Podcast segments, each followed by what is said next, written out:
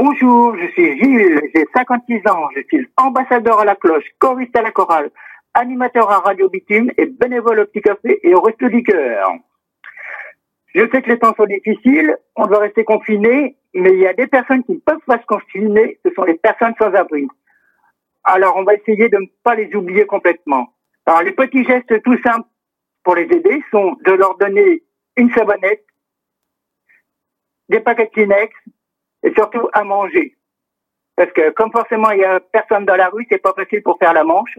Alors si vous un petit ce qui serait bien, ce serait un plat chaud, parce que les associations actuellement ne distribuent pas de plat chaud. Donc euh, ah oui, et puis si euh, comme euh, j'ai appris que dans Paris, à par certains moments, on coupe de l'eau, donc là la savonnette ça servira pas à grand chose. Ce qu'il faut faire, c'est aller au, au rayon puériculture et d'acheter des lingettes qui servent en général à torcher les fesses de bébé. Le pied, mais enfin, c'est mieux que rien. Toujours en respectant les consignes de sécurité à 1m50. Leur rappeler les consignes de sécurité, de se moucher dans le coude, euh, de se moucher dans des Kleenex à usage unique, on s'en sert qu'une fois et on jette.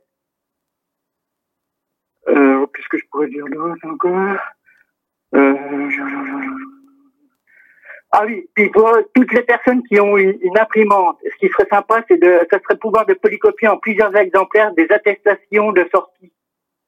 Que malheureusement, euh, il faut bien qu'ils en présentent une quand ils sont arrêtés par la police.